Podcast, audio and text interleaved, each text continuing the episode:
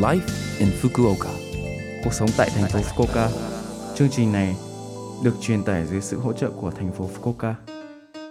Chào buổi sáng tất cả mọi người, tôi là DJ Lưu Văn Cường.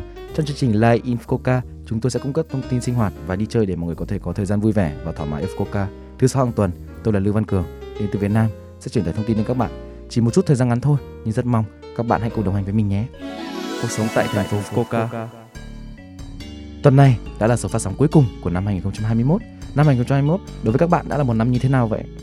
Năm 2021 đối với bản thân mình cũng là đã là một năm rất tuyệt vời từ công việc, cuộc sống, bạn bè và cả những mối quan hệ xung quanh cũng có những thất bại nhưng từ những thất bại đó mình đã dẫn đến những thành công riêng cho bản thân và trong 2021 ví dụ như là năm 2021 cũng đã mua được một chiếc xe ờ, mới rồi ờ, công việc doanh thu của công ty cũng đã phát triển ờ, rất là nhiều so với năm cũ.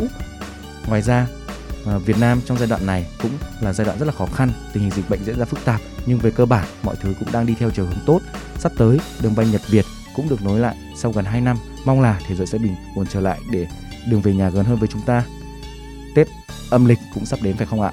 À, mỗi năm à, cứ đến giai đoạn này bản thân mình cũng có một cái nỗi nhớ nhà riêng. À, rất mong có thời gian để về ăn Tết với bố mẹ.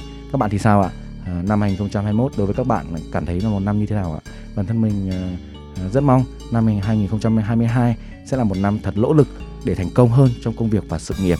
Năm 2022 sẽ là một năm đột phá hơn đối với năm 2021 và có gặt hái được nhiều thành công hơn so với năm 2021 ngoài ra bản thân mình xin chúc tất cả các bạn một năm mới vui vẻ, bình an tràn ngập hạnh phúc. Sẽ đón một năm mới đầy niềm vui cùng với gia đình bạn bè và người thân.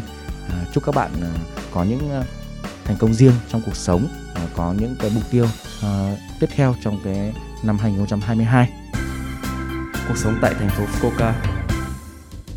Số like Fukuoka tuần này mọi người cảm thấy thế nào ạ? Rất nhiều thông tin bổ ích phải không ạ? Số phát sóng này lúc nào cũng có thể nghe bằng postcard. Ngoài ra mọi cũng có thể nghe biết về nội dung truyền tải trên blog.